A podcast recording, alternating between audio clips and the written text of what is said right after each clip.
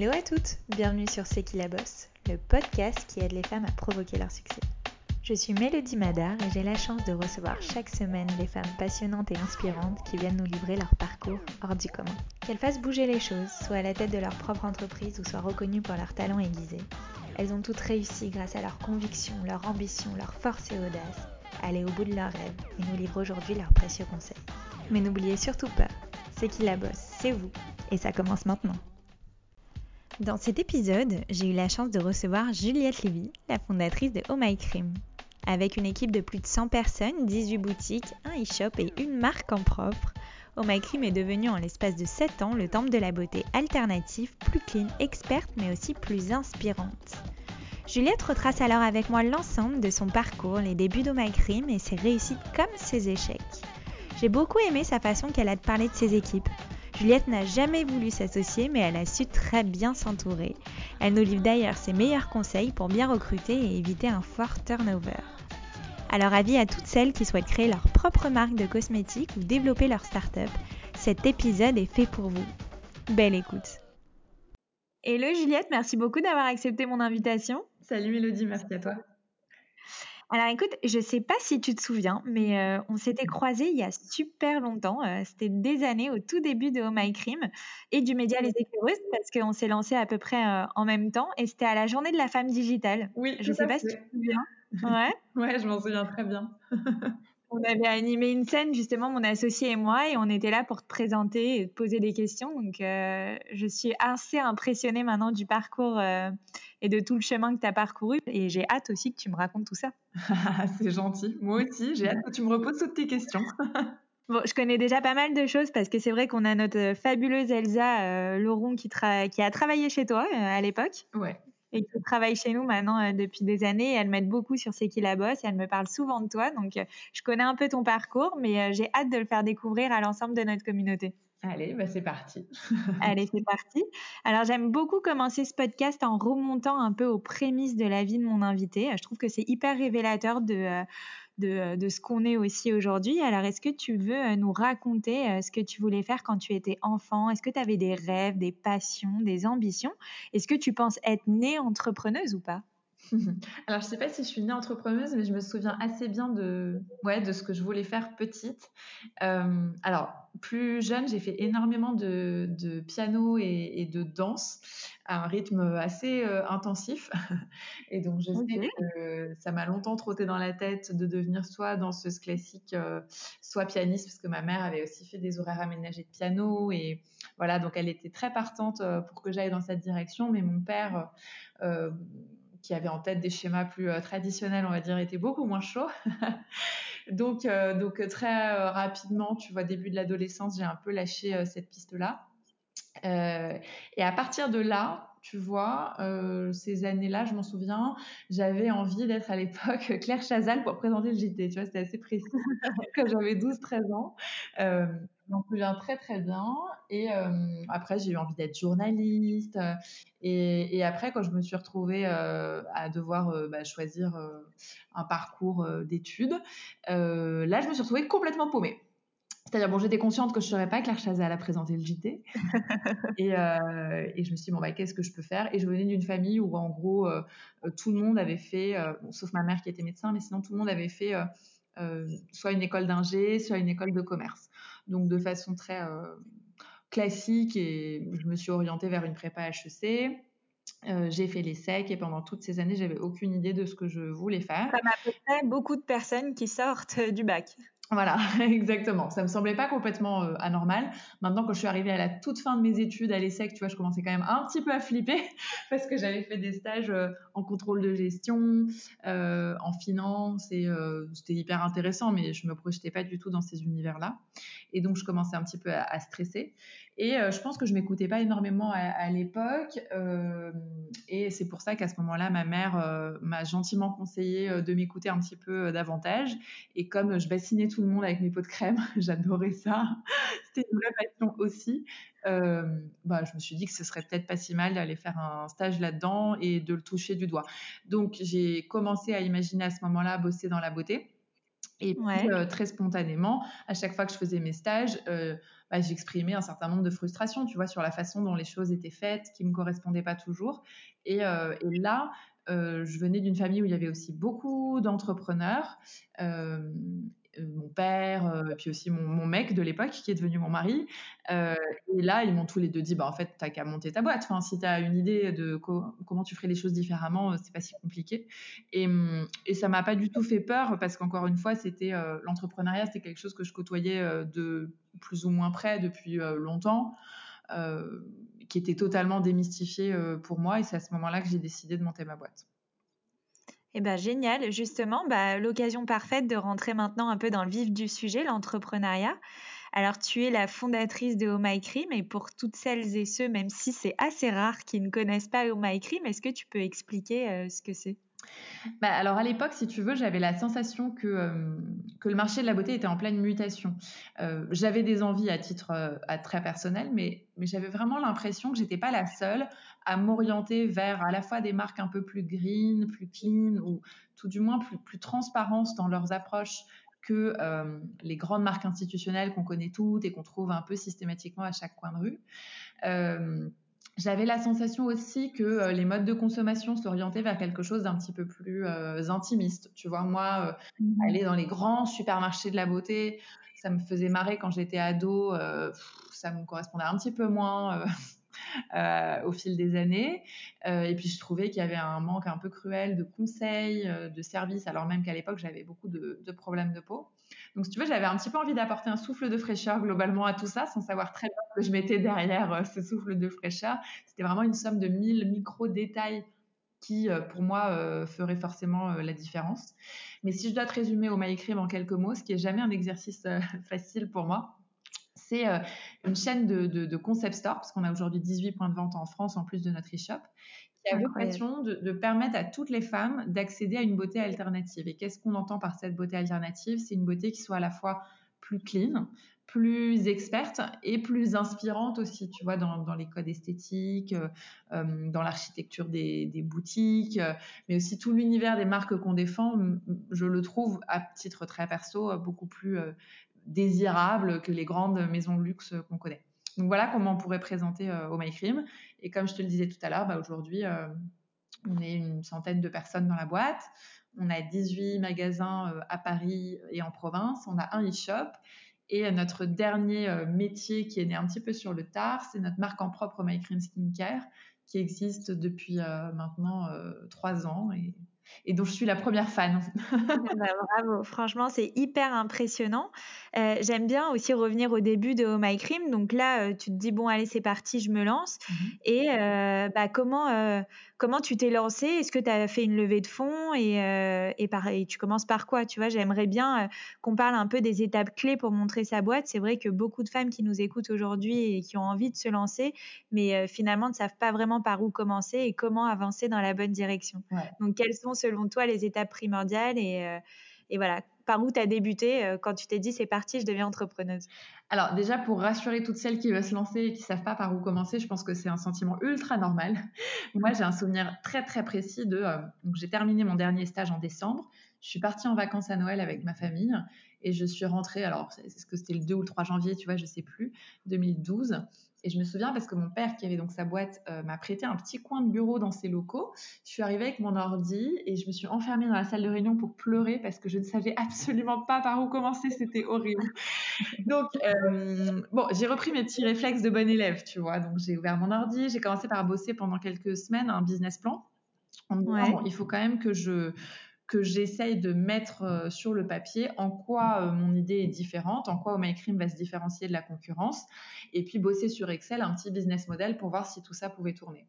Quand j'avais quelque chose d'un peu euh, précis, un PowerPoint un peu sympa à présenter, j'ai commencé à aller chercher des partenaires. Donc, euh, je suis allée euh, toquer aux portes de plusieurs marques pour savoir si elles étaient partantes.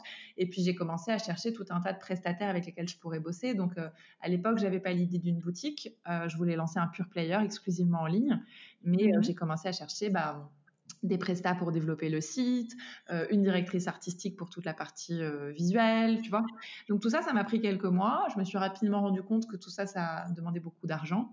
Et donc au mois de à peu près avril-mai, j'ai entamé un process de levée de fonds auprès de Business Angel. Donc, j'ai rencontré quelqu'un qui était un apporteur d'affaires, en gros, dont le métier était de te mettre en relation avec des business angels. J'ai été devant, je je sais pas, une vingtaine d'entre eux et j'en ai une dizaine qui ont investi au total 400 000 euros. Donc, à peu près comme nous, ouais. Voilà, donc c'est une somme euh, pas mal pour, euh, pour euh, démarrer. Je pense qu'avec moins, j'aurais pas réussi à me lancer. Avec plus, j'aurais peut-être allé plus vite, mais j'aurais peut-être dépensé aussi plus bêtement l'argent, j'en sais rien. Faut pas refaire l'histoire. mais voilà, je suis arrivée au mois de juin. J'avais plusieurs marques à distribuer, 400 000 euros sur le compte en banque, les prestataires pour développer le site, etc. Et je comptais lancer en septembre. Et là, évidemment, rien ne se passe jamais comme prévu. Pendant les mec me dit euh, écoute, tu devrais quand même aller voir les boutiques parce que euh, ça coûte pas si cher, euh, c'est un actif hyper tangible, donc les banques financent, parce que faut savoir que les banques financent pas tes stocks, tes premières embauches, tes dépenses marketing. En revanche, un bon droit au bail bien classique d'une boutique dans une bonne rue, c'est tout à fait des business qui comprennent. voilà. Donc, j'étais pas obligée de cramer ma pour ouvrir une boutique, ça coûtait pas cher et en plus les banques pouvaient le financer via de la dette.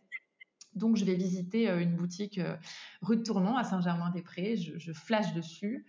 On la signe, on l'ouvre en l'espace de trois mois.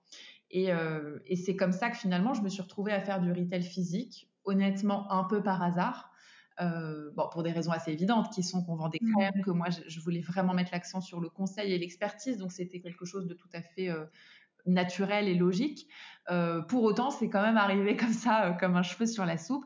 Et finalement, j'ai lancé la boutique, tu vois, euh, avant le site internet qui n'avait le jour que euh, à peu près six mois plus tard parce que c'était hyper long de faire un site internet en fait. Contrairement à ce qu'on pourrait croire finalement, parce que finalement ce que tu nous dis c'est que la boutique c'était beaucoup plus simple que le site internet, alors qu'on pense l'inverse. Voilà, on pense l'inverse, on pense qu'on peut lancer un site en deux mois et avec 10 balles en poche.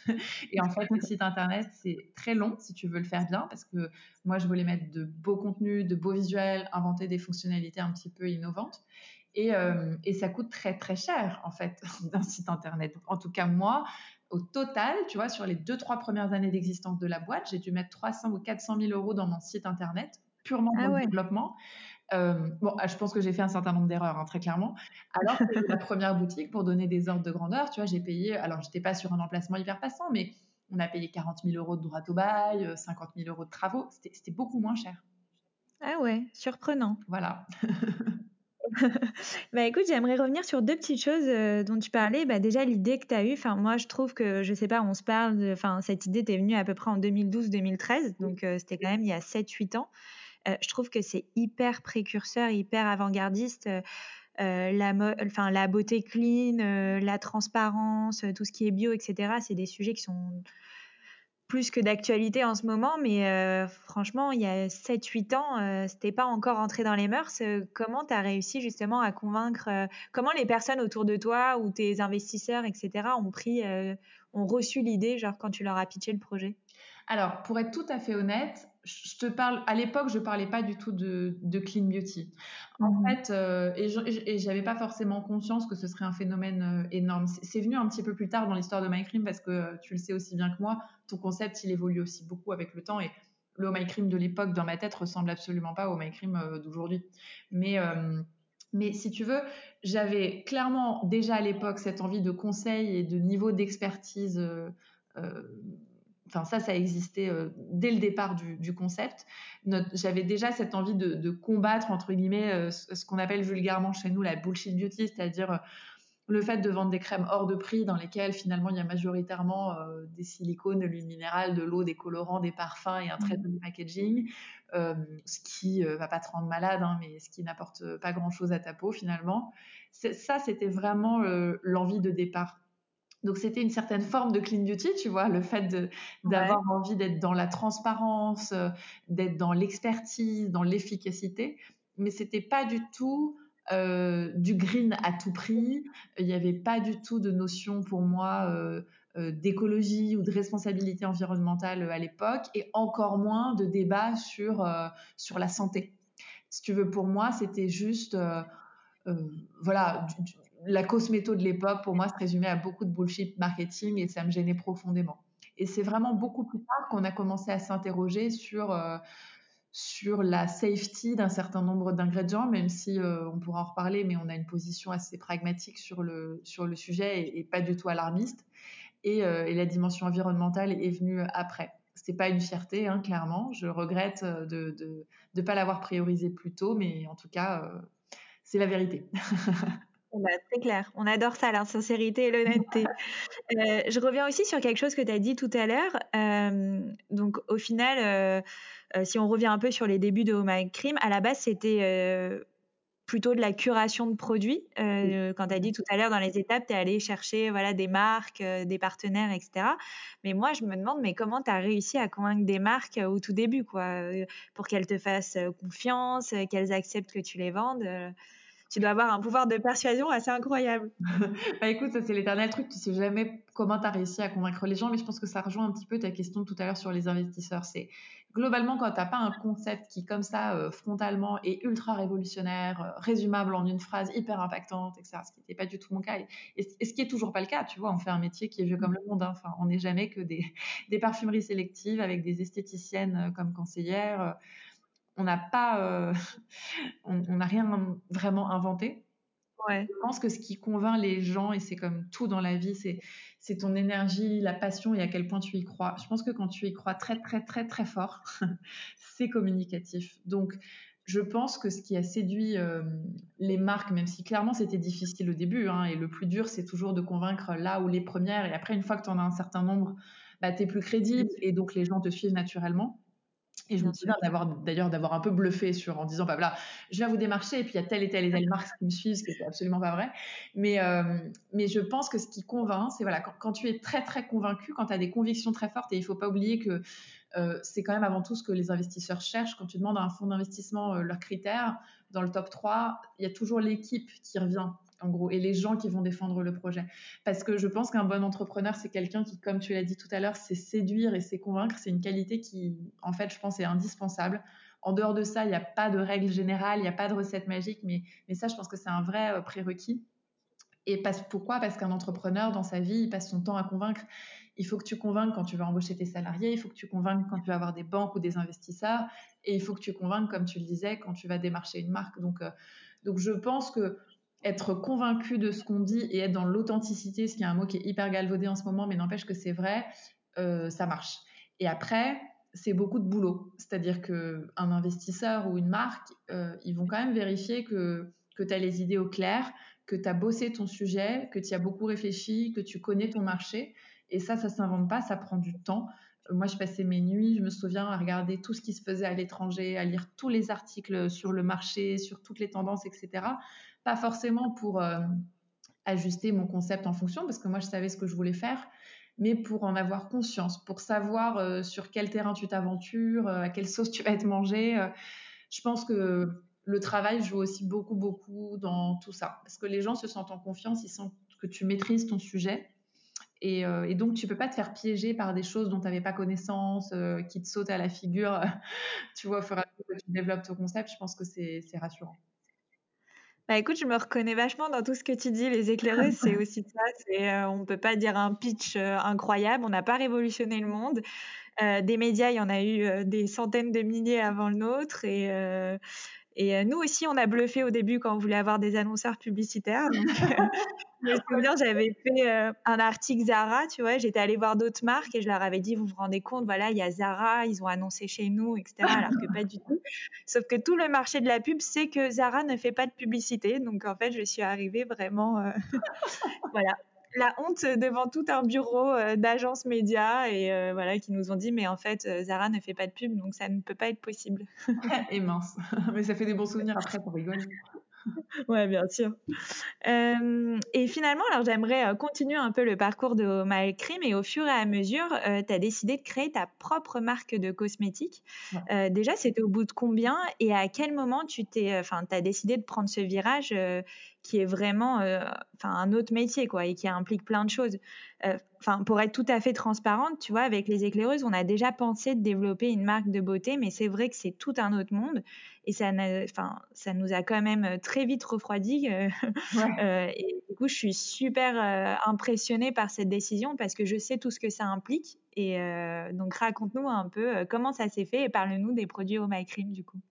Alors, un peu comme tout ce qu'on fait chez Oh My Cream, euh, c'est parti vraiment d'une intuition et, d'une envie euh, profonde d'aller sur ce terrain-là. Pourquoi? Parce que euh, moi, j'ai passé toute ma, première année en boutique avec Marion Massias, qui est aujourd'hui notre directrice du retail et qui était ma toute première salariée, qui m'apportait tout ce que je n'avais pas à l'époque, c'est-à-dire, moi, j'étais dingue de beauté, mais j'avais pas forcément de connaissances ou de diplômes euh, dans ce domaine-là. Mhm. Et elle, on l'a surnommée en interne le Wikipédia de la beauté. Elle connaît tout.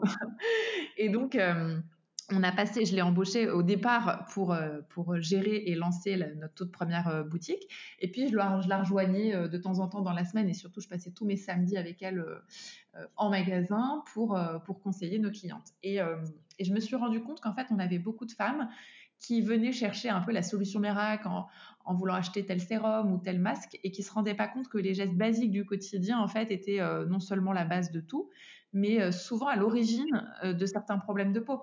Si tu te nettoies mal la peau avec un coton de micellaire en deux secondes le soir avant d'aller te coucher, faut pas s'étonner derrière d'avoir des irritations, des sensibilités, des rougeurs, des imperfections. Donc, retrouvait très souvent à reprendre les fondamentaux avec elle pour se rendre compte quelques semaines plus tard que c'était souvent la solution à franchement une grande majorité de problèmes. Et donc, on s'est dit, euh, il faut absolument déjà qu'on démocratise cette approche et cette, méthode quelque part euh, qui se focalisait dans un premier temps exclusivement sur ces gestes basiques du quotidien qui étaient donc le nettoyage de la peau, l'exfoliation et l'hydratation. Et le problème, c'est que on était un multimarque, donc pour certains d'entre eux, ce, discours, si tu veux, passait très bien. Mais quand on se retrouvait à prescrire des produits, c'était pas facile parce qu'on prescrivait plusieurs marques qui, de surcroît, n'étaient pas connues. Donc, euh, tu avais un petit challenge quand même. Et en plus, c'était des marques pour certaines coûteuses.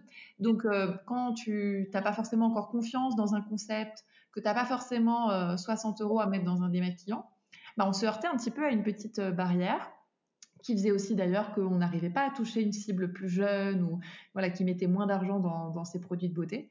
Et c'est un peu comme ça qu'est née l'envie de lancer Oh My Cream Skincare, qui est une marque qui se focalise exclusivement sur ces gestes basiques du quotidien, parce que c'est vraiment le message qu'on a envie de faire passer, avec des produits qui sont évidemment clean et très efficaces, mais aussi accessibles en termes de prix puisque tous les produits sont entre 24 et 39 euros, ce qui n'est pas très cher pour, euh, pour My Cream.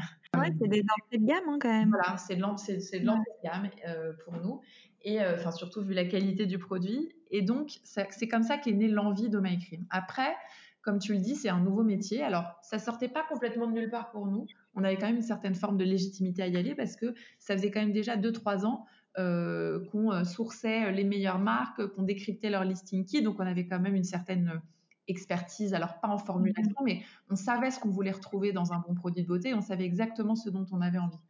Après, il a quand même fallu se faire accompagner. Et là, on a fait une très belle rencontre et complètement euh, par hasard, parce que c'est elle qui nous a démarché à un moment où on commençait un petit peu à se poser la question. C'est euh, Delphine Gibelin qui a, une société qui s'appelle Blooming Ideas, qui fait du conseil justement pour aider les marques à développer leurs propres produits, leurs propres parfums. Euh, c'est une vraie experte et ça a surtout été un gros gros coup de cœur professionnel et personnel. On s'est super bien entendu et elle nous a appris euh, à développer des produits. Donc, euh, quel rétroplanning il faut mettre en, en, face, quelles sont toutes les étapes par lesquelles il faut passer, quels sont les bons labos avec qui euh, il faut travailler, toutes ces choses qui effectivement semblent être un peu une nébuleuse quand, quand tu ne les connais pas. Et on a bossé deux ans avec elle sur, euh, sur le lancement de cette marque qui est sortie en 2017. Euh, et ça a été vraiment, vraiment génial. Et depuis, on a internalisé la fonction. On a une équipe de trois personnes qui bossent sur la marque My Cream Skincare. Donc, bah, très intéressant. Justement, je sais que beaucoup de femmes qui nous écoutent, euh, pour en avoir déjà rencontré certaines d'ailleurs, souhaitent créer leur marque de beauté. Ouais. Euh, c'est très intéressant, euh, voilà, de dire que tu t'es fait accompagner aussi, parce que c'est vrai que au début, quand tu commences, tu as l'impression que c'est une montagne, c'est très dur de sourcer les fournisseurs, ouais. les formules, de voir clair dans tout ça. Surtout quand tu as une exigence en termes de formulation, parce qu'il y a beaucoup de labos qui formulent entre guillemets un petit peu à l'ancienne, qui sont pas forcément au, au, au fait de euh, comment on formule quand on a aussi des blacklists à rallonge, quand il y a plein d'ingrédients dont on veut pas, quand on veut euh, des concentrations en active top, quand on veut pas faire du remplissage et surtout quand on veut pas des formules sur étagère, parce que c'est quand même beaucoup comme ça que ça fonctionne dans cette industrie. Euh, le concept de marque blanche, je sais pas si tu le connais, mais c'est des formules sur étagère qui existent déjà et toi tu apposes juste euh, voilà ton packaging et ton étiquette dessus. Et nous c'est quelque chose qu'on voulait absolument pas faire. Euh, et le deuxième point, c'est euh, on voulait pas non plus développer des formules sur mesure mais où on nous dise, bah, voilà, vous avez deux, trois essais et puis après, stop, quoi. Nous, sur la plupart de nos formules, on a des dizaines et des dizaines de soumissions derrière. Donc voilà, c'est vrai que trouver le labo qui fonctionne de cette façon, qui est familier de toutes ces contraintes de formulation, c'est pas évident. c'est pas évident aussi, j'ai trouvé euh, de ce enfin tu vois toi tu as l'esprit startup, ça va vite, ça réfléchit vite etc. Et euh, tout cet, univers là, c'est quand même quelque chose qui est très ancré, qui est très lent. Moi, je sais qu'à un moment donné, je me suis dit c'est pas possible, ça va pas assez vite. Ouais, alors la formulation de beauté, c'est un peu incompatible avec euh, l'impatience. moi, je suis comme toi, je suis une grande impatiente, donc c'était très très dur. Heureusement, j'avais des équipes sur le sujet, donc qui elles peut-être ont été plus frustrées que moi par la lenteur du process et le fait que tant qu'on n'a pas le produit parfait, on n'avance pas. Et, donc effectivement, c'est des temps très très longs. Nous, entre le moment où on pense un produit et le moment où il se retrouve sur une étagère, il s'écoule en moyenne deux ans. Après, euh, euh, bon, il n'y a pas de solution miracle à ça, honnêtement, si tu veux formuler des produits de, qualité. Et moi, comment j'ai survécu à tout ça, c'est qu'il y avait mille autres projets en parallèle, tu vois, des ouvertures de magasins, plein de projets sur le site, euh, plein de lancements de marques autres. Et donc, voilà, j'ai trouvé mon compte parce que j'étais pas à 100% du temps dessus. Mais oui, sinon c'est très dur et un peu frustrant. justement, est-ce que tu aurais des conseils à donner à toutes celles qui veulent lancer leur marque euh, de beauté, de cosmétiques, euh, de, je sais pas, des erreurs à éviter ou des choses importantes peut-être aussi à ne pas négliger? Euh, Alors, je, je, je, pense que lancer une marque de beauté aujourd'hui, c'est vraiment pas simple parce que parce qu'il y en a énormément et nous, je vois, on en a beaucoup qui nous qui nous démarchent et en fait, il y en a beaucoup qui ont finalement pas grand-chose de, différent. Et à la fois, te dire qu'est-ce qui fait que les marques qu'on a, euh, personnellement, je les ai trouvées différentes, euh, c'est toujours aussi très subjectif, très difficile à expliquer. C'est un mix de plein de choses. C'est euh, des formules complètement waouh, des produits qui, on fait tous la même chose, on fait tous des nettoyants, des crèmes, des sérums, mais nous, on fait toujours attention à ce qu'il y ait des produits comme ça un peu iconiques, un peu starifiables, qui ressemblent à aucun autre. C'est pas une énième bonne crème hydratante ou un énième bon démaquillant. Ça, je pense que c'est compliqué de se démarquer dans ces conditions-là. Évidemment, l'identité visuelle, les packagings sont très importants. Je pense qu'aujourd'hui, c'est important aussi d'incarner sa marque, qu'il y ait des vrais gens derrière, euh, avec des vraies convictions, des vraies histoires à raconter. Donc voilà, j'enfonce des portes ouvertes, mais en fait, de retrouver tout ça dans une même marque, bah, c'est pas toujours si évident avec un prix aussi derrière qui soit justifié, tu vois, euh, ni euh, pas forcément trop cher, euh, parce que oui, il y a beaucoup de marques qui se lancent aussi très premium avec des prix où nous on se dit, bon, enfin, il faut quand même être capable de pouvoir justifier son prix. Donc, bon, j'ai pas la recette miracle pour lancer des marques, mais je pense que il y a deux choses à avoir en tête au-delà de tout ce que je viens de te dire. La première, c'est partir d'un vrai besoin client qui, si possible, en gros, soit quand même peu ou mal adressé. Euh, nous, on a lancé Make Clean Skincare parce que très sincèrement, euh, on trouvait euh, beaucoup de marques très compliquées. Et le fait d'avoir une marque très simple qui s'attaque à la bonne base et à ce que tout le monde devrait avoir dans sa salle de bain, vraiment la colonne vertébrale, tu vois, d'une bonne routine, bah, au final, force est de constater que ça n'existait pas. Donc, avec, tu vois, une approche très instinctive, avec vraiment des numéros pour pas que tu t'y perdes, des noms hyper simples. Tu vois, nos, produits, ils s'appellent l'huile démaquillante, la gelée nettoyante. On n'a pas cherché mhm. midi à 14h. Donc, ça nous semblait être d'une certaine façon euh, un peu unique. Donc, je pense qu'il faut partir d'un besoin client pour avoir quelque chose d'un peu, d'un peu différent et qui réponde à un vrai besoin.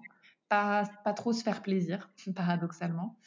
Euh, s'en remettre toujours à ça. Et le deuxième point, c'est la distribution. Je pense que si je n'avais pas mon propre réseau de distribution, je n'aurais pas lancé de marque. Parce qu'aujourd'hui, une marque, euh, son destin est vachement déterminé par son réseau de distribution. C'est pas du tout pareil de choisir d'aller en para, d'aller chez Sephora, d'aller chez Oh My Cream, d'aller chez Colette, même si ça n'existe plus, euh, ou d'être une DNVB qui est distribuée exclusivement sur son site. Et aujourd'hui, euh, euh, la clé du succès, c'est quand même le bon réseau de distribution. Et comme ça, vu que moi je suis de l'autre côté de la barrière, je sais que c'est pas facile. je sais pas si je me serais lancée dans, ouais, dans une nouvelle marque si j'avais pas derrière d'office mon propre réseau de, de distribution. Voilà. En tout cas, bien le choisir parce que c'est clé dans l'image que vous allez euh, véhiculer et, c'est clé dans l'avenir de la marque. Quoi. Bah, très clair, très intéressant. Merci beaucoup pour tes conseils. Euh, j'aimerais aussi revenir un peu euh, sur Oh My Cream de manière globale. quel a été ton meilleur souvenir dans ton aventure entrepreneuriale si tu devais n'en choisir qu'un? Non, mais là, c'est la question impossible. C'est dire, c'est parce qu'on me l'a posé, en fait, cette question il y a deux jours. Je me suis dit, tiens, tiens, je vais la refiler à Juliette. ah Mais non, mais j'ai que des bons souvenirs. En fait, enfin, bon, j'en ai une tonne, mais je peux te dire ceux qui me viennent le plus spontanément à l'esprit parce que je pense que c'est les tout premiers et résultat après t'en as mis l'autre mais euh, mais ils étaient rigolos quoi. Tu vois l'ouverture de la première boutique ça c'est quand même un truc mythique. Enfin je sais pas je pense qu'on a toutes joué à l'épicière euh, et à la commerçante quand on était petit et là tout d'un coup euh, enfin c'est dans la vraie vie. Enfin honnêtement c'est complètement magique. Et je me souviens très bien parce que les travaux avaient pris du retard que les peintres devaient mettre la deuxième couche de peinture et qu'on a dit, moi, j'en pouvais plus d'attendre. Et j'ai dit, OK, vous avez posé la première couche, je m'en fous. On pose pas la deuxième. Euh, elle est sèche dans combien d'heures? OK. Dans 12 heures OK. Dans 12 heures, moi, il est 20 euh, heures. J'installe mes produits sur les nerfs pendant la nuit et j'ouvre demain parce que j'en peux plus, je suis trop impatiente. je me souviens de ça parce qu'on l'a regretté après parce que le parquet qu'on avait peint en blanc, euh, on se retrouvait avec plein de traces parce qu'on avait jamais mis la deuxième couche. Et je me souviens que voilà, euh, on était avec euh, ma première stagiaire Fleur et ma première salariée Marion. On avait fait venir nos mecs pour nous aider. Il y avait ma maman qui était passée. On était allé bouffer au japonais du coin et on était retourné. Il était 22 h et on avait posé les produits jusqu'à peut-être 2 h du mat. Et le lendemain à l'ouverture, euh, j'avais l'archi qui posait le store. J'étais en train de me prendre un selfie à l'iPhone parce que on avait notre première parution dans le L et il venait de me dire faut que tu envoies un portrait là maintenant tout de suite et je n'en avais pas et j'avais une tête de 10 pieds de long. Et euh, voilà, ça, je pense que c'est vraiment un souvenir euh, ultra marquant. Et à 10 heures, on avait les premiers clients qui rentraient. Et je me souviens parce que j'avais dit à ma mère à l'époque, mais je ne vois pas par quel miracle quelqu'un pourrait rentrer dans notre boutique ce mardi matin-là. Enfin, juste pourquoi? Et le miracle avait opéré. Il y a des gens qui sont rentrés dans notre boutique le premier jour. Et c'était juste génial. Ben, génial. C'est vrai que toutes les premières fois, c'est quand même euh, les choses qui sont les plus marquantes. Bah et, euh, je trouve que j'aime beaucoup comment tu parles de ton équipe. Enfin, là, euh, pendant tout ce podcast, tu, tu, les cites, tu vois chaque membre de ton équipe, tu, tu cites leur prénom, etc. J'ai vraiment l'impression que vous êtes une famille quand je t'entends. Ah ouais, complètement. En fait, tu vois, paradoxalement, j'ai jamais voulu m'associer parce que je pense que je me connais bien et que je sais que j'ai besoin d'avoir toujours euh, le dernier mot et j'ai besoin d'être très libre dans mes décisions et dans mes choix. Mais paradoxalement, je suis Gémeaux, donc je suis schizophrène, tu sais. paradoxalement, j'ai toujours besoin d'entendre les avis de tout le monde, d'écouter beaucoup les avis de mes équipes et, elles m'alimentent énormément, elles me poussent dans mes retranchements. Enfin, je trouve que j'ai des miroirs en permanence et c'est ultra, ultra précieux. C'est-à-dire que j'en serais pas là aujourd'hui si j'avais pas euh, l'équipe que j'avais. Euh, et tout le monde dit toujours d'ailleurs, t'as pas d'associé, tu te sens pas seule. Et en fait, je me sens jamais seule parce que j'ai pas d'associé, mais j'ai des salariés hors normes. Et, tu vois, bah, typiquement une Marion qui est là depuis le début, qui a ouvert la boutique, qui a construit toute l'expérience en cabine, qui a construit tout le diagnostic de peau, qui fait qu'aujourd'hui Oma Cream est connu pour son niveau d'expertise. Bah, en fait, je lui dois tout à Marion. Et il y a plein de gens comme ça dans l'équipe. Il y a Margot sur l'e-commerce. Aujourd'hui, j'ai Fanny à la com qui a plein d'idées que j'aurais jamais. Euh, il y a plein de choses comme ça où, où effectivement, euh, tu tu vas très vite tout seul, mais tu vas beaucoup plus loin à plusieurs. C'est ce que tout le monde dit, mais c'est tellement vrai. Et, chez nous, au siège, il y a très peu de turnover. Il y a des gens qui, pour la plupart, sont là depuis le début, qui sont très investis, comme si c'était leur bébé. Et, moi, je suis très impressionnée par ça parce que c'est des gens qui n'ont pas forcément des parts dans l'entreprise et qui pour autant se donnent corps et âme pour faire euh, grandir au MyCrim. Et voilà, c'est juste que je sais à quel point je leur dois beaucoup. Euh, et, j'ai tendance aussi à beaucoup les mettre en avant parce que moi, je suis convaincue que c'est ce que les gens veulent aussi, euh, voir mmh. qui il y a derrière une entreprise, qui l'a construit au quotidien. Euh, je sais que nos clientes, elles aiment bien savoir ce que nos équipes utilisent, les produits qu'on préfère. donc c'est quelque chose qu'on fait avec beaucoup de naturel et je pense avec beaucoup de plaisir et ça se ressent. Et voilà, moi, je suis très fière d'avoir une équipe aujourd'hui drivée par le même niveau de passion que moi, je pense je trouve ça hyper chouette et ça rend aussi mon quotidien plus sympa. Bah, bravo, franchement, je sais de quoi je parle. Je sais que c'est très dur d'avoir très peu de turnover, donc vraiment euh, bravo. Euh, du coup, ça me vient une question justement. Comment tu arrives à choisir les bonnes personnes euh, Est-ce que tu as des petites astuces à nous donner pour choisir les bons profils et, et faire de bons recrutements finalement? Alors au début, c'est quand même beaucoup d'intuition. Je pense qu'il faut juste prendre des gens avec qui tu te sens passer beaucoup de temps, parce qu'en pratique, tu passes beaucoup de temps au travail. Je pense qu'il faut être assez aligné sur un certain nombre de valeurs. Alors à l'époque, quand je recrutais au tout début, évidemment que je les avais pas écrites ces valeurs, tu vois, j'avais pas mis des mots mmh dessus. Mais je pense qu'aujourd'hui, des valeurs comme euh, l'humilité, la bienveillance, la transparence, euh, le sourire à toute épreuve, l'optimisme à toute épreuve, c'est des choses qui sont vachement partagées dans l'équipe. Et ça fait, résultat, que tu as une cohésion assez naturelle et que les choses se passent bien parce que on, a, on est toutes très différentes. Mais sur le fond, on a des valeurs communes et des modes de fonctionnement euh, communs. Donc, donc voilà, l'intuition et, les valeurs, je pense que c'est clé d'être aligné là-dessus. Et après, euh, oui, plus le temps passe, plus tu te professionnalises dans ta façon de recruter et plus tu commences à rechercher chez les gens des compétences un peu spécifiques, ce qui n'est pas le cas au début. Mmh. Au début, tu cherches juste des gens qui soient emballés par le projet, qui ont envie de toucher à tout, euh, de bosser comme des chiens et de t'accompagner coûte que coûte. Tu vois. Là, maintenant, on commence à chercher euh, bah, des, certaines expertises, tu vois, qu'on n'a pas forcément en interne. Et donc là, on a une petite méthode qui est que bah, tu fais une fiche de poste, évidemment, mais comme c'est vachement dur de s'y retrouver et qu'un entretien, euh, ça dure jamais qu'une demi-heure, une heure, enfin, ça passe euh, très, très vite, on écrit euh, ce qu'on fait, on fait ce qu'on appelle des scorecards, c'est-à-dire qu'on écrit vraiment les trois, quatre choses que tu attends de cette personne et qui sont vraiment essentiel pour le poste. Et ça peut être des qualités humaines, ça peut être des compétences techniques, mais ça te permet de d'être vachement plus au clair sur ce que tu attends, parce qu'une fiche de poste, généralement, c'est un, document euh, qui fait une page et, et c'est vachement dur, résultat, à la fin d'un entretien, de te dire, bon, bah alors ça colle, ça colle pas. Donc, euh, le scorecard pour euh, cadrer le débat et l'intuition et les valeurs, parce que, en fait, quand tu as quelqu'un d'intelligent, de bienveillant, d'humble et qui est capable de se remettre en question, moi je pense en fait qu'il peut tout faire. On a mis en place ça il y a deux ans, exactement de la même manière, des scorecards, les valeurs, écrire les, au moins de les, les, mettre sur un papier pour euh, se les répéter euh, chaque jour. Et euh, c'est vrai que depuis ce jour-là, on a fait de meilleurs recrutements. Donc en tout cas, je suis totalement alignée avec ta réponse. Et tout à l'heure, je t'ai posé la question de ton meilleur souvenir. Donc du coup, je vais te poser l'inverse. Quel est ton pire souvenir? Euh, en fait, bon, j'en ai, hein, j'ai des souvenirs qui étaient pas rigolos, mais euh, et encore une fois, c'est très sincère. Je, je, les ai pas, je les ai pas si mal vécus dans le sens où moi je trouve que l'adversité et les challenges c'est en partie rigolo.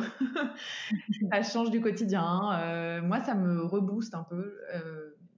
et résultat, oui, il y a eu une période pas facile pour l'entreprise. C'était l'année 2016 où on s'est retrouvé euh, à court de cash euh, de façon un peu soudaine, parce que je n'étais quand même pas une très bonne gestionnaire à l'époque, euh, donc je l'avais pas vu venir. Et, et voilà, on a eu une petite crise de croissance aussi à ce moment-là, parce que, parce que je pense qu'aussi j'ai mal géré cette phase où on était en levée de fonds et où on avait des difficultés de trésor et c'était un peu tendu en interne.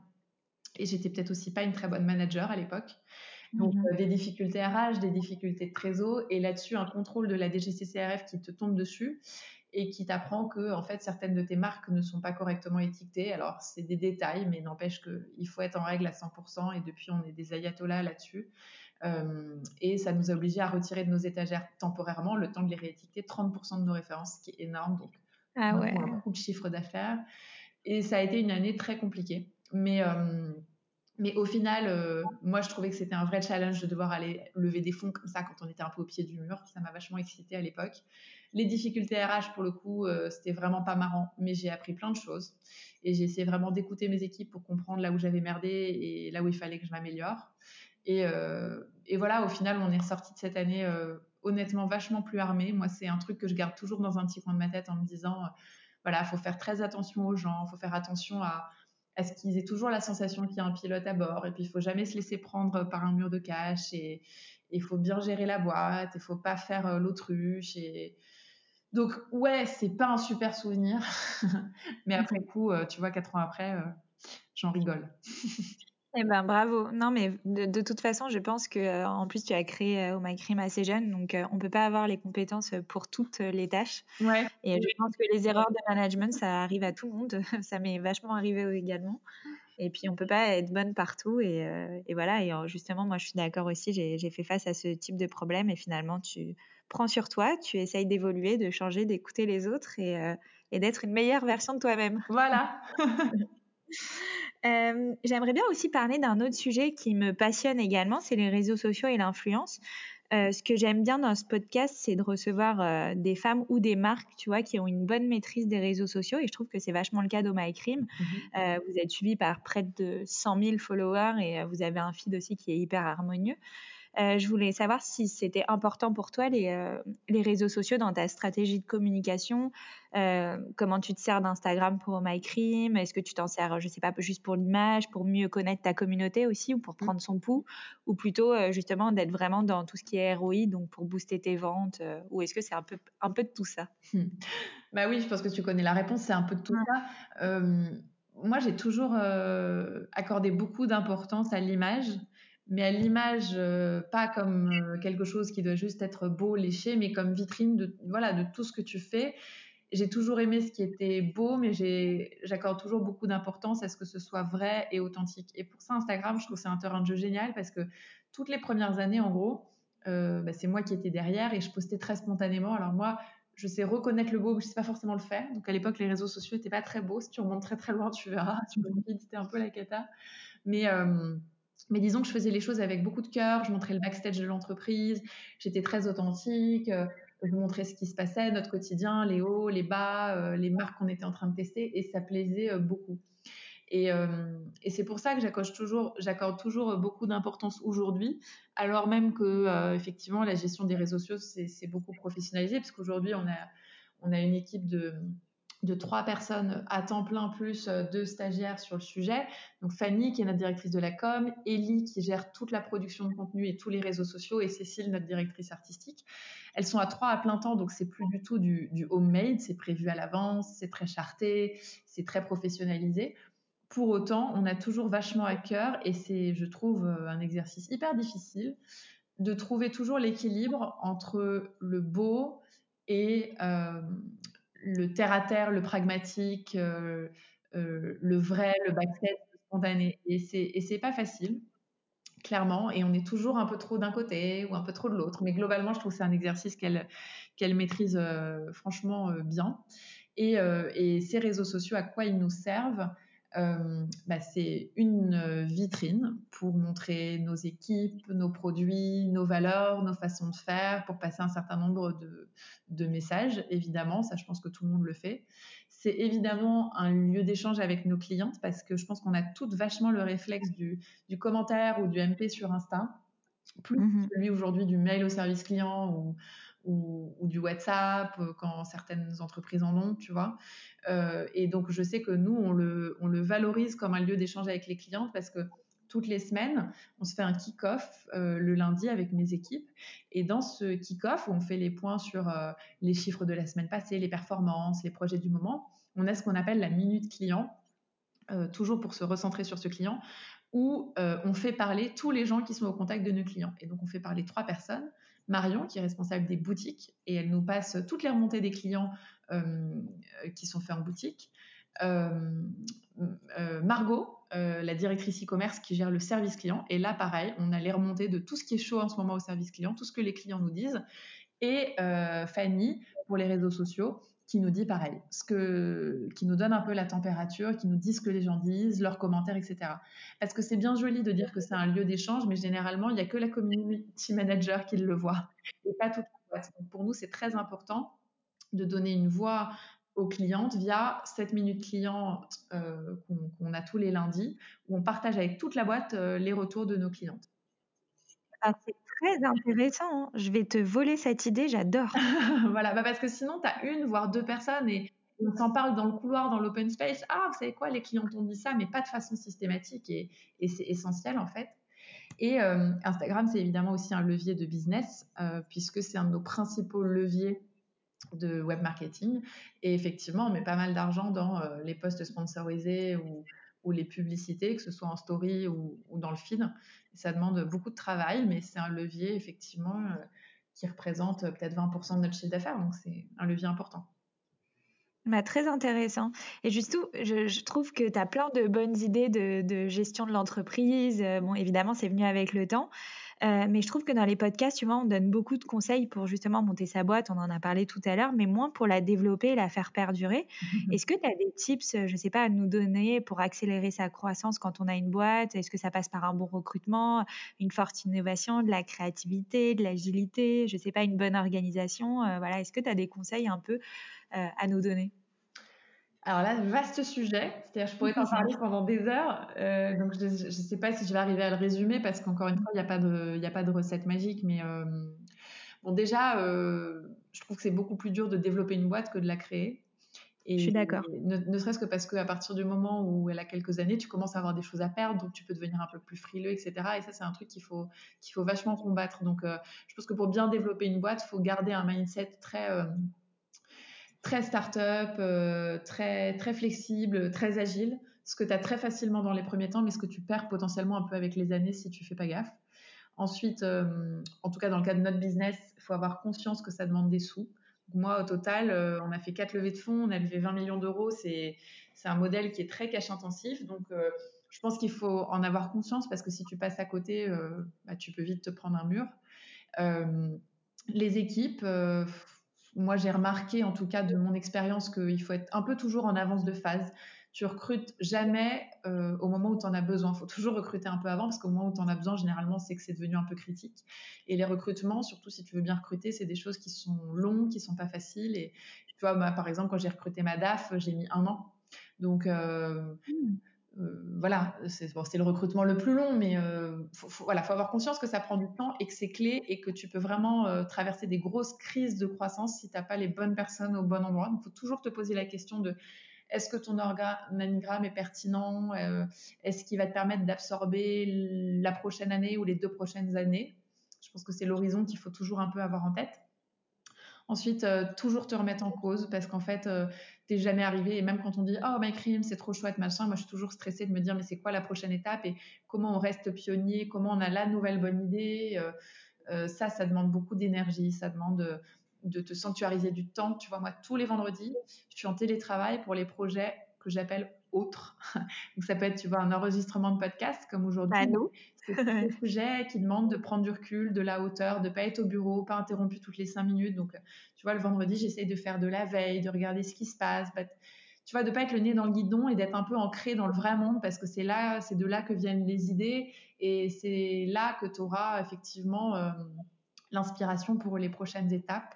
Et développer une, boîte, c'est ça, c'est avoir toujours euh, en tête euh, l'étape d'après. Et je pense que le plus dur, et je m'arrêterai là-dessus, pour développer une boîte, c'est la clé du succès, c'est l'équipe. Et donc le truc le plus dur, c'est l'équipe. Et je pense qu'il faut avoir conscience quand tu développes une boîte qu'il faut allouer beaucoup de temps aux gens à faire en sorte que euh, malgré euh, la vitesse, euh, tous les projets, toutes les urgences très opérationnelles du quotidien, tu consacres du temps à tes équipes, tu passes du temps à les manager, tu passes du temps à les écouter et, euh, et à les onboarder parce que en fait euh, toi tu es à fond dans ton truc et tu as toujours l'énergie la motivation. Mais dans tes équipes il y a des hauts et des bas c'est normal. Enfin tu me diras moi aussi j'en ai un des hauts et des bas mais mais je pense que comme c'est la clé de la réussite d'avoir les bonnes personnes bah, quand tu les as il faut les garder. Et c'est pas facile parce que il faut comprendre eux quels sont leurs drivers eux comment ils se projettent dans un an ou deux tu vois parce que toi tu penses à la boîte mais il faut penser à eux mmh. aussi comment tout ça, ça peut s'articuler et comment tu veux faire en sorte que ce soit le plus aligné possible. Euh, comment tu fais en sorte que eux aussi aient des idées, parce qu'il n'y a pas que toi qui en a dans la vie et c'est important de les écouter, il y en a souvent des très bonnes. Donc je pense que, hum, pareil, tu vois, dans mon emploi du temps, moi j'ai essayé de faire attention à sanctuariser des journées où je fais des points avec mes équipes, euh, où je, où voilà, je leur consacre euh, toute cette journée, tout mon temps et je suis focus là-dessus. Et je je pense que c'est important parce que parce qu'à la fin de la journée, euh, c'est ça qui fait qu'une boîte cartonne. Quoi.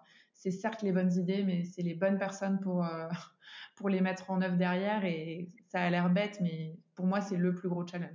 écoute, euh, je peux pas aussi faire ce podcast sans faire un petit point Covid, évidemment. un gros actualité du moment. mais justement, comment tu gères cette crise? Quel impact a eu le Covid peut-être sur Oh My Cream? Est-ce que tu as dû prendre des décisions en cette période assez particulière? Euh, ouais, bah ouais, on a pris, on, a fait euh, comme tout le monde, c'est-à-dire euh, comme on pouvait. Euh, bah, on a fermé nos boutiques, on a dû mettre en place euh, du chômage partiel, on a dû continuer à animer les réseaux sociaux alors même qu'on n'avait plus de shoot, plus rien, plus de matière.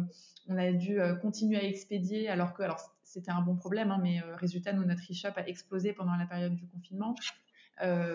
Mais ça posait tout un tas de questions de logistique, de service client. Enfin, on, est passé pas loin de l'implosion aussi à, ce moment-là ça posait tout un tas de questions éthiques, de savoir comment est-ce que euh, est-ce qu'il fallait continuer ton business ou l'arrêter. Si tu le continuais, comment quand même t'apporter ta pierre à l'édifice? Donc on a choisi de reverser 10% de notre chiffre d'affaires euh, à la recherche contre le Covid pendant toute la période du confinement. Ça a posé plein de questions, mais encore une fois, et je, vais paraître un peu, euh, je, vais avoir, je, radote un peu, mais encore une fois, ça s'est hyper bien passé pour nous, malgré tout le stress que ça a impliqué parce qu'encore une fois, on avait des équipes hyper impliquées. Et que résultat, je vais te prendre deux exemples, tu vois, euh, euh, bah, l'équipe de com, euh, elle a réussi en l'espace de quelques jours à se réinventer, à proposer des lives de naturopathes, de sport, de recettes, des routines de notre équipe dans leur salle de bain, parce que, parce que voilà, on avait à cœur que ça s'arrête pas. On s'est tout de suite posé les bonnes questions, à savoir qu'est-ce que les gens ont envie de voir en ce moment. Et clairement, bah, c'est pas des produits, et c'est pas des actualités commerciales, et, et c'est pas des incitations à consommer. Donc, qu'est-ce qu'on peut proposer d'autre? Donc ça a accéléré un, un virage un peu notamment lifestyle sur nos réseaux sociaux, qu'on avait à cœur de prendre depuis longtemps, mais qu'on a été forcé de prendre en l'espace d'une semaine. Et ça, c'était top. Et franchement, je salue euh, la réactivité de notre équipe sur ce sujet parce que franchement, elles ont trop bien géré. Euh, et tu vois, l'exemple de l'e-commerce, euh, on s'est posé des questions existentielles sur la logistique, sur le business. On a décidé de continuer, mais c'était hyper dur parce qu'on avait des volumes énormes, que le service client, bah, elles étaient jamais que à deux, donc on s'est toutes mis à répondre au service client, à répondre aux aux consultations par email. Elles ont lancé le diagnostic de peau en visio, pareil, en mode quick and dirty, en l'espace de quelques jours. Tu vois, ça, c'est des trucs, alors même que euh, la plupart d'entre nous avions des petits bébés à la maison et que tu pouvais pas bosser 10 heures par jour, en fait, factuellement. C'est juste pas possible quand tu as un bébé dans les pattes. Il faut l'accepter. Euh, toutes les mamans étaient à mi-temps. Tu vois, ça, c'est pareil. C'est un truc qu'on a acté dès le début. On a dit, en fait, euh, voilà, soit on se suicide dans trois jours, ou on jette notre bébé par la fenêtre. en gros, on fait 50-50 avec nos mecs et en gros, bah, on n'a que une demi-journée pour bosser efficacement. Et l'autre demi-journée, bah, on s'occupe de notre môme parce que c'est pas possible de faire les deux en même temps. On fait les deux mal, donc euh, ça sert à rien. Euh, tu vois, c'est toutes ces décisions euh, qu'on a prises et qui font que, encore une fois, en faisant passer un peu l'humain avant tout, en se disant on sacrifie pas les gens, on les écoute et on essaie de trouver des solutions qui, qui aillent à peu près à tout le monde, aux gens et à la boîte. Et ben résultat, on, on s'en est pas si mal sorti et je te dis pas que là, euh, après quelques mois, on n'est pas un peu épuisé par le Covid parce que, en fait, au début, c'était un sprint, il y avait de l'adrénaline, donc euh, on a tout tenu. Là, ça devient un marathon et franchement, c'est pas simple. Ça pose plein de questions sur le télétravail, sur, euh, plein de choses. Mais disons que hum, les premiers mois ont été paradoxalement plutôt bien vécus parce qu'encore une fois, on avait des filles qui avaient à cœur que la boîte s'écroule pas à ce moment-là, de continuer coûte que coûte avec euh, tous les aménagements euh, que ça impliquait et qu'on a mis en place de façon très naturelle. Parce que quand tu es une start-up, bah, tu es par essence quand même agile, habitué à bosser de chez toi, habitué aux montagnes russes, habitué à ce que la boîte fasse en sorte de trouver des solutions aussi pour toi, tu vois, ce mi-temps par exemple pour les mamans. Donc voilà, on était toutes dans l'écoute, le partage, et je pense que tant que tu es là-dedans, la plupart du temps, on va dire, euh, il y a pas mal de solutions, généralement. Bah, bravo. Bah justement, tu parlais de maman, j'aimerais bien parler euh, rapidement aussi de ta vie perso. Euh, c'est vrai que je m'identifie pas mal à toi parce que j'ai créé les, les, éclaireuses à peu près à la même période. Et ce qui est drôle aussi, c'est qu'on s'est mariés, je pense, à peu près en même temps. on a eu un bébé deux ans. à peu près en même temps. ouais. Et bah justement, la question que je pose un peu à toutes les femmes et à toutes les mamans, c'est comment on gère un peu sa vie de femme, sa vie d'entrepreneuse et sa vie de maman je sais que c'est pas si simple, mais euh, peut-être que c'est plus simple justement quand on a développé euh, sa boîte et qu'elle est plus justement en phase de création, je sais pas. Ouais, bah comme tu le dis, il faut pas se mentir, c'est jamais simple. Mais euh, mais pour être transparente aussi, je suis bien contente de ne pas avoir eu un bébé les deux premières années ou trois premières années d'existence de la boîte. Franchement, je pense mmh. que c'était un très gros challenge et et là-dessus, je peux pas donner de conseils parce que je l'ai pas vécu et je suis contente de pas l'avoir vécu. Là, aujourd'hui, le premier point à noter, c'est quand même que comme je te le disais tout à l'heure, je suis hyper bien staffée. Donc, tu peux quand même beaucoup te reposer sur les équipes. Et en vrai, j'ai pas pris un congé mat euh, traditionnel. Il a été un peu entrecoupé. Il n'a pas été tout à fait de la même durée. Mais, euh, mais je l'ai quand même fait. Et, euh, et quand j'étais pas là, euh, je savais que je pouvais me reposer sur les équipes. Donc ça, c'est pas le cas de tout le monde. Je pense qu'au bout d'un certain nombre d'années, quand même, si, si tu t'es bien staffé, c'est c'est tout à fait possible. Et après, plus plus globalement. Euh, j'ai une copine qui, qui m'a dit très justement avant que je tombe enceinte, dans la vie, on peut tout avoir, mais pas au même moment, et on peut tout faire, mais pas toute seule. et c'est très vrai, je trouve. C'est-à-dire que moi, j'ai beaucoup donné pour ma boîte, et là, tu vois, je remets un énorme coup d'accélérateur, mais ça faisait un an que, objectivement, j'étais pas complètement sur le même rythme qu'avant, parce que c'était pas possible. Mais c'était pas forcément négatif dans le sens où ça te force à te poser la question de à quoi suis-je essentiel, sur quelle tâche j'ai le plus de valeur ajoutée? Et finalement, tu te retrouves à côté des choses, certes, mais des choses sur lesquelles finalement, bah, d'autres gens pouvaient très bien le faire à ta place. Donc, ouais, je, je, je pouvais plus bosser 12 heures par jour euh, parce que je voulais être à 19h à la maison pour voir mon, mon petit bébé. Mais, euh, mais j'ai pas coté des choses qui soient préjudiciables à la boîte, tu vois. Et je pense que la boîte s'en porte euh, au moins pareil, euh, sinon mieux, parce que chacun est sur euh, les tâches sur lesquelles il a vraiment de la valeur ajoutée et je délègue beaucoup plus. Donc, donc il y a un temps pour tout. mais je pense que tu peux tout à fait t'occuper de ton bébé et avoir une boîte derrière qui demande beaucoup de temps. Mais voilà, il faut aussi beaucoup déléguer sur le plan euh, personnel. Tu vois, moi, j'ai mis en place une organisation pour essayer de faire euh, du damage control, c'est-à-dire euh, euh, j'ai pris une nounou à la maison. Alors oui, peut-être tout le monde peut pas se le permettre, mais pour moi aussi, c'était un sacrifice. C'était moins de resto, moins de sorties et moins de vacances parce que c'est un budget. Mais pour Bien moi, c'était la clé de mon épanouissement. Tu vois, faut faire des... je me suis dit qu'il fallait faire des choix et que pour moi, là, tout de suite, l'essentiel, c'était de pas passer de temps dans les transports à emmener mon bébé, je sais pas où. C'était d'avoir quelqu'un qui, si j'arrive avec 20 minutes de retard le soir, va pas foutre mon gamin euh, sur le trottoir. euh, ça, c'était pour moi la clé et qui m'aide en m'entretenant un peu euh, la baraque pour que quand je rentre, je sois full avec Solal ou euh, ou à bosser ou à prendre du temps pour moi. J'ai aussi fait le choix d'habiter juste à côté du bureau.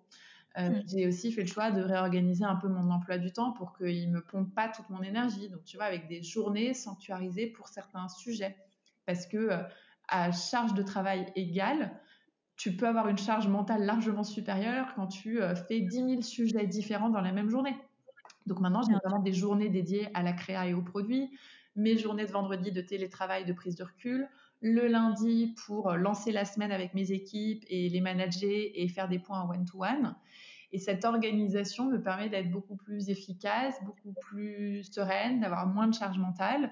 Et l'un dans l'autre, bah oui, c'est quand même pas facile.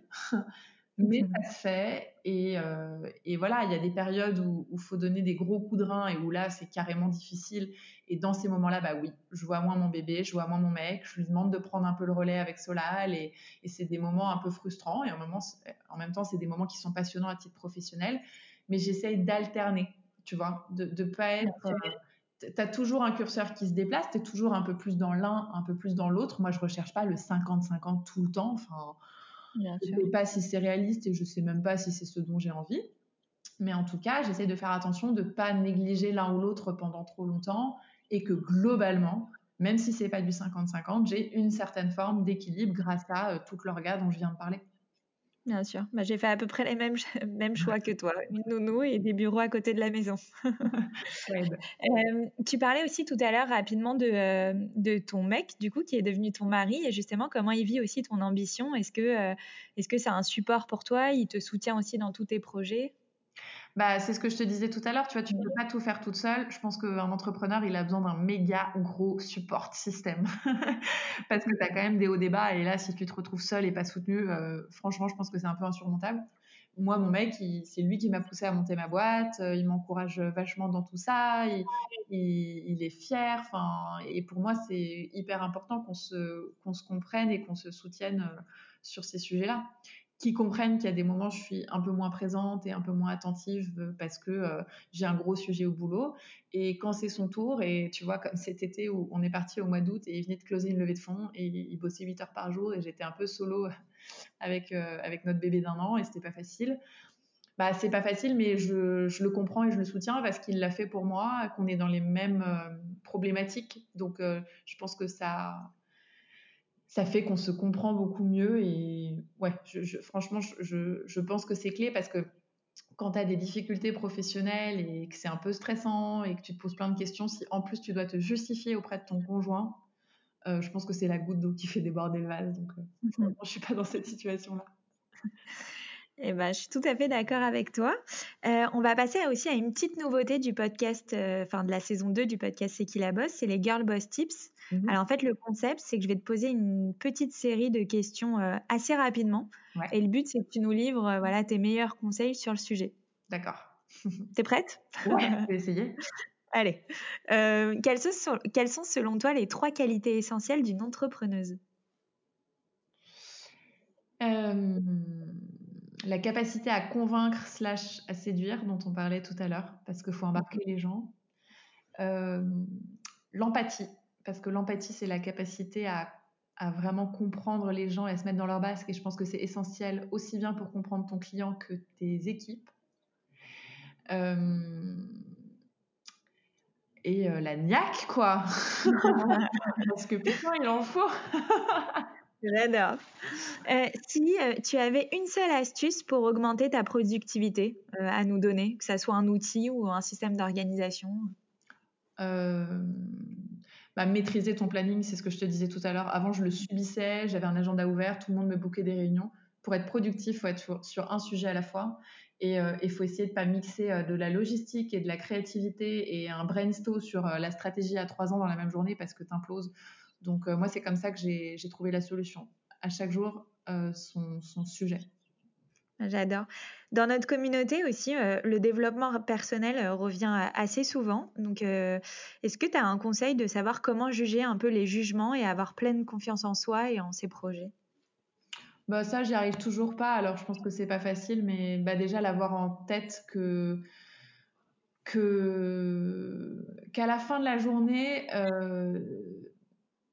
si toi tu te sens pas bien, euh, personne n'a la solution pour toi et que faire les choses pour le regard des autres, euh, dans quelques années quand tu le regarderas, tu auras peut-être des regrets parce que parce que ça t'a pas rendue heureuse. Donc avoir conscience que qu'il y a que soi-même. Enfin, tu vois, moi je sais que je suis la seule à savoir ce qui me fait vraiment du bien et, et si je me pose pas la question moi-même, personne ne le saura jamais à ma place et si je si je fais pas de moi une priorité dans la vie, personne le fera pour moi non plus. Donc euh, donc je pense qu'il faut se forcer, se rappeler tous les jours que le regard des autres euh, c'est pas euh, si important et que en tout état de cause c'est pas ça ce qui rend heureux. Et moi dans la vie euh, j'ai envie d'être heureuse donc maintenant je fais un peu gaffe à à moins être dans le jugement même vis-à-vis de moi-même tu vois. je pense que si tu fais super gaffe au regard des autres, c'est aussi déjà que tu es dans une certaine forme de jugement toi-même, de ta propre personne. Donc, Bien sûr. essayer de prendre un peu de recul sur tout ça euh, et je pense que c'est venu aussi avec les années parce que j'avais de l'énergie à mettre ailleurs. Et j'avais plus le temps de faire gaffe à tout ce que les gens pouvaient penser de moi. Donc, euh, ça se fait assez naturellement, je pense aussi, euh, avec le temps. Il y a autre chose à faire. Justement, une dernière question, c'est C'est qui la bosse Tu vois, c'est le podcast qui aide les femmes un peu à provoquer leur succès. Alors, j'aime bien poser cette question. Qu'est-ce que signifie pour toi le succès? Est-ce que si tu devais lui donner, je ne sais pas, une définition, quelle serait-elle? Euh, bah, c'est ça, c'est moi je trouve que le succès c'est se dire que dans la vie on fait ce qu'on aime, on fait ce qu'on a envie de faire, on est à l'endroit où on a envie d'être à ce moment-là et on est aligné. Euh, enfin, on est content des choix qu'on a fait et on est hyper aligné avec le résultat que ça donne. Et moi, tu vois, je suis hyper contente aujourd'hui parce que je me dis, euh, j'ai fait des choix qui sont les miens, mais je trouve que d'une certaine façon, j'ai réussi dans le sens où moi, ce qui me tient à cœur, c'est euh, la liberté, c'est m'éclater tous les jours dans ce que je fais, être super contente de me lever le matin euh, et euh, avoir un bon équilibre vie pro, vie perso, pas être super frustrée ni d'un côté ni de l'autre. Et j'ai fait en sorte, tu vois, de, mettre en place des choses pour arriver à ça. Et, je trouve que dans une certaine mesure, la plupart du temps, je l'ai aujourd'hui, et donc je suis hyper contente. Le succès, c'est ça, c'est avoir fait des choix, en être contente et être hyper alignée sur, euh, sur le résultat qui en découle. Eh ben parfait, défi relevé donc. Pour le moment. Eh ben, écoute, euh, le temps file, Juliette, et le podcast touche à sa fin. Et j'ai l'habitude de le terminer aussi toujours de la même façon. Euh, est-ce qu'il y a quelque chose dont tu aimerais, je sais pas, nous partager ou nous apprendre ou que tu aurais aimé qu'on te dise avant que, avant que tu te lances Voilà, si tu as une citation, un mantra qui t'anime chaque jour et que tu pourrais nous partager. moi, j'ai toujours aimé une phrase de Walt Disney. Je suis fan de Disney. qui dit tout ce que tu peux rêver, tu peux le faire. Et je vais passer pour une grosse conne idéaliste, mais je le pense tellement fort. Euh, je pense qu'il faut croire en ses rêves. Alors après, ça demande plein de choses, hein. beaucoup de travail, ça demande de se donner les moyens, ça demande d'accepter de, de merder une ou deux fois peut-être avant d'y arriver, tu vois. Mais, mais je pense sincèrement que si, encore une fois, on n'a qu'une vie, donc si, si tu ne t'écoutes pas, personne ne le fera à ta place. Et si tu n'essayes pas de, donner un peu vie à tes rêves, euh, bah franchement, moi, j'aimerais pas me retrouver sur mon lit mort et me dire que j'ai pas fait ce que j'avais envie de faire. Donc, euh, je pense que faut pas le perdre de vue. Et c'est pas forcément entreprendre parce que je trouve qu'il y a aussi euh, un gros mythe de l'entrepreneuriat et ça convient pas à tout le monde et c'est pas une fin en soi et c'est pas la seule façon de réussir. Euh, mais globalement, s'écouter, se poser la question de de quoi je rêve dans la vie et se poser la question de bah, finalement est-ce que c'est pas possible, faisable parce qu'on se fait tout le temps des montagnes de tout alors qu'en fait il y a beaucoup de choses dans la vie qui nécessitent peut-être de faire des choix, peut-être de renoncer à d'autres choses, mais mais mais il y a globalement beaucoup de choses qui sont possibles quoi. Donc euh, moi, si je devais donner un conseil aux gens, globalement, c'est euh, posez-vous des questions, écoutez-vous et essayez d'aller dans ce sens-là parce que franchement, il y a rarement, euh, il n'y a pas tant que ça de barrières insurmontables, quoi. Magnifique. Bah écoute, merci beaucoup Juliette pour ton temps euh, et pour tes précieux conseils. C'était hyper inspirant et, et ça m'a beaucoup parlé. J'espère que ça plaira à toutes celles et ceux aussi qui nous écoutent. merci à toi. Et eh bien voilà les filles, cet épisode avec Juliette est maintenant terminé. On se retrouve très vite la semaine prochaine pour un nouvel épisode du podcast C'est qui la bosse.